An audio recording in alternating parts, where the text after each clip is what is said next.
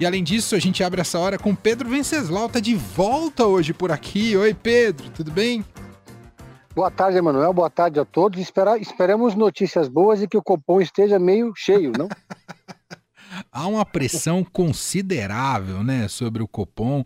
O ministro Rui Costa hoje até passou um pouco da, dos limites, eu diria, né? Botando a faca no pescoço ali do Roberto Campos Neto em relação a essa taxa básica de juros. Mas eu não sei se essa pressão toda vai adiantar, viu, Pedro?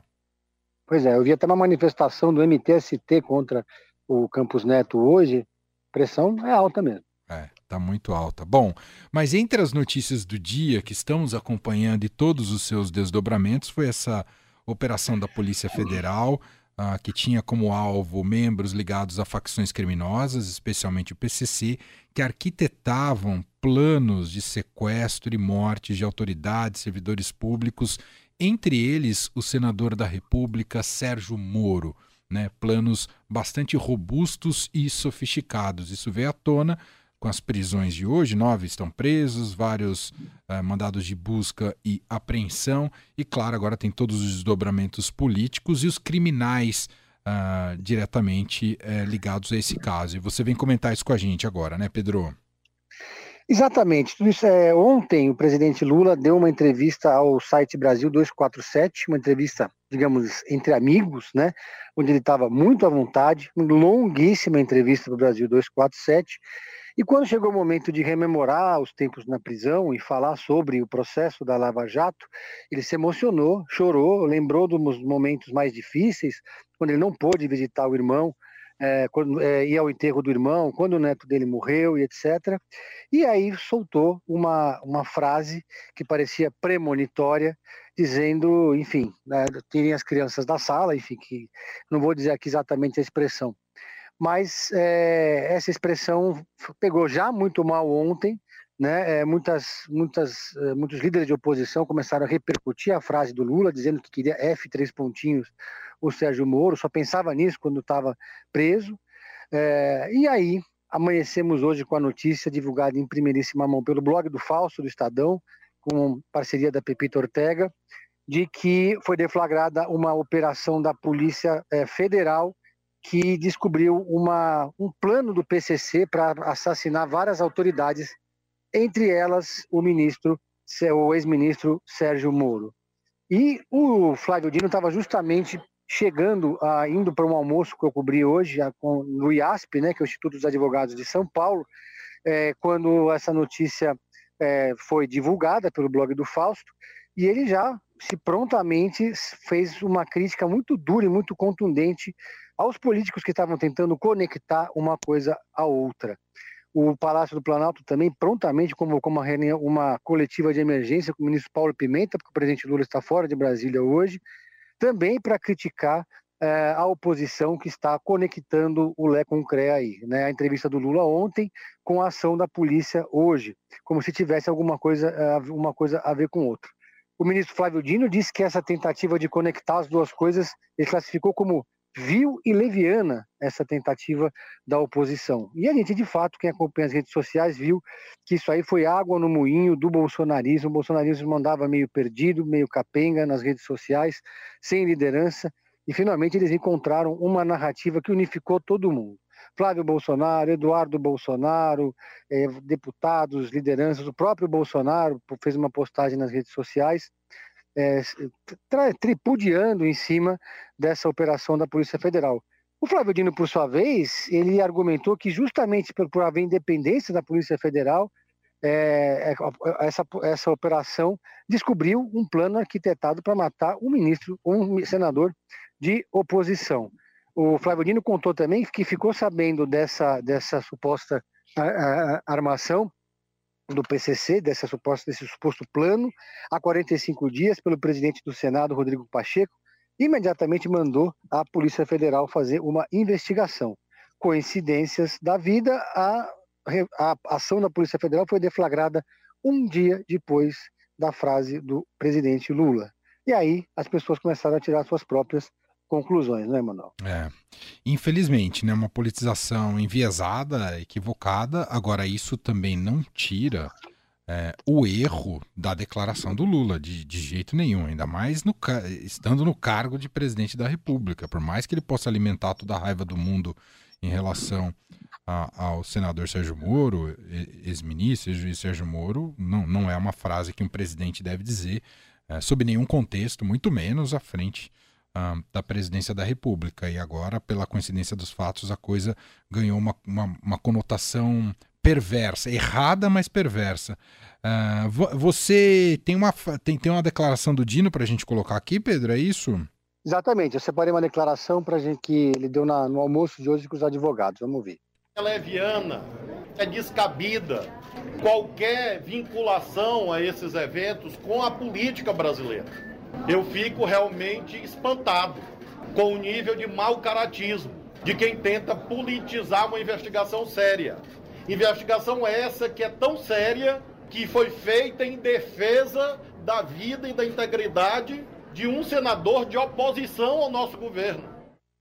Tá aí, Flávio Dino, nessa declaração que o Pedro captou nesse almoço, e o Flávio Dino tem razão nesse sentido, né, Pedro? Pois é, é muita gente perguntou sobre a escolha da data para deflagrar essa, essa operação da Polícia Federal, mas isso não passa pela pelo gabinete do ministro da Justiça, muito menos do presidente da República. E, de fato, havia uma indignação ali por parte do Flávio Dino. Agora, é uma coincidência que redonda né, para a narrativa da oposição. E a frase né, do presidente Lula ontem, uma frase que não, com a qual ele não ganha absolutamente nada, só perde, né?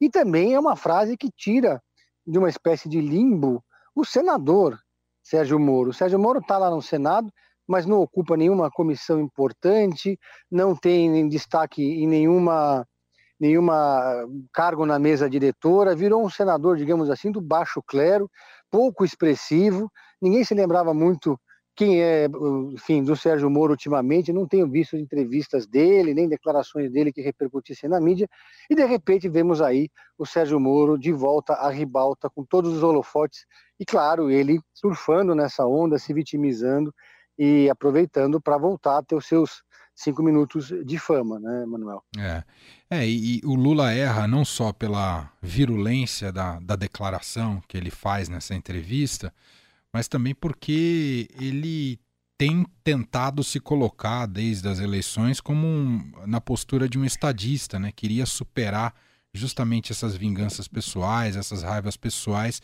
para pensar no bem comum e pensar no bem comum inclusive na política, é saber lidar com a oposição e não alimentar o confronto, a violência, ainda que no campo da retórica.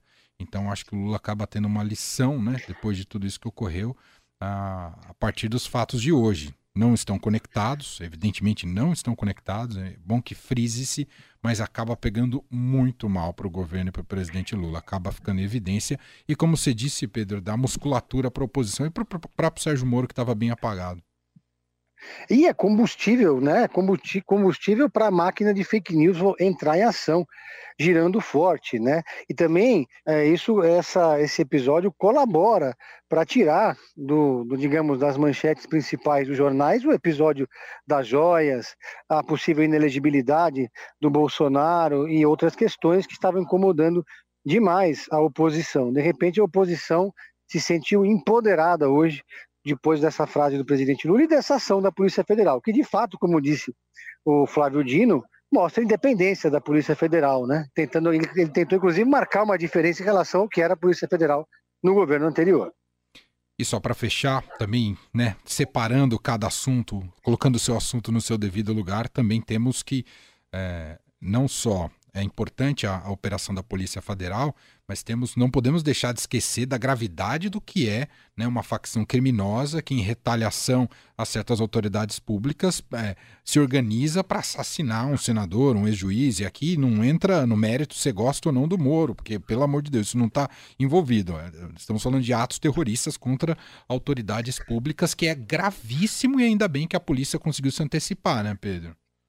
Exatamente, mas vamos lembrar aqui, é, essa foi uma operação ampla no Brasil inteiro, que descobriu várias é, tentativas de estruturar atentados pelo Brasil, é, envolvendo o PCC, e lembrar só que é uma das fake news preferidas né, da oposição, da hoje oposição, que era muito usada inclusive na campanha eleitoral, era a suposta ligação do PT com o PCC, com o crime organizado etc.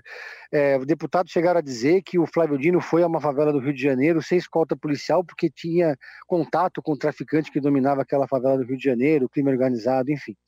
Então, esse episódio de hoje é, abriu as porteiras do inferno das fake news para todos os gostos, Emanuel. Perfeito. Muito bem, Pedro Venceslau, repórter de política do Estadão. Você participou do evento lá de Succession, Pedro? Não, é hoje, daqui a pouco. Ah. Terminando aqui, vou para lá. É às 8 horas, estou ansiosíssimo aqui já me preparando. Mas eu queria falar de uma outra série que eu assisti Fala. ontem, que eu acabei. Que é um, na verdade, não é uma série, não, é um documentário da Netflix que conta a história do Pornhub, que é um site que muita gente usa, mas pouca gente admite que usa. Eu nem né? sei o que, que, é um... isso. Eu também não sei. Eu tenho amigos, tenho amigos que já entraram, me contaram mais ou menos como é que é. Mas esse, esse documentário mostra como que o Pornhub uberizou a pornografia e mudou completamente esse mercado. Teve um impacto tão grande quanto o Spotify no mercado da música, enfim, como as plataformas de streaming no mercado do cinema, e, e para o bem e para o mal, né? É, para o bem, porque o documentário mostra artistas, é, atores de, de pornografia é, dizendo que a vida melhorou, que eles passaram a ter independência, que eles eram muito explorados pelos estúdios, mas por outro lado, a plataforma não tem controle. E quem define o que vai ser colocado ali é o algoritmo. O algoritmo descobre o fetiche de cada um de uma maneira muito fácil, né? Agora, existem fetiches que beiram a criminalidade. Então, a Pornhub foi acusada de fazer vista grossa para pedofilia, para abuso sexual, para uma série de outras coisas. Enfrentou uma campanha fortíssima ali nos Estados Unidos e no mundo inteiro. Então é um documentário que é, é, mais um documentário sobre uma startup, digamos assim, que deu certo, como, já teve a do o documentário do Uber, entre outros, né? É, mas com mais uma um produto, digamos assim, mais caliente. Agora, é para menores, proibido para menores de 18 anos, mas não tem cenas de sexo, a ideia não é essa. É um filme sobre o mercado digital, Emanuel. Perfeito. Tá na Netflix, né, Pedro? Na Netflix, chama Pornhub, não tem? O problema de você clicar Pornhub ali é que aparece o Pornhub, né? E alguém, se, achar, se, se alguém for olhar no seu mecanismo de busca, vai achar que você anda visualizando a internet. Mas vai direto na Netflix, escreve Pornhub, que não tem erro. Perfeito, caminho todo explicado em detalhes para Pedro Venceslau. Para não cair em casca de banana. É. Obrigado, viu, Pedro? Um abraço, bom evento para você. Valeu, um abraço a todos.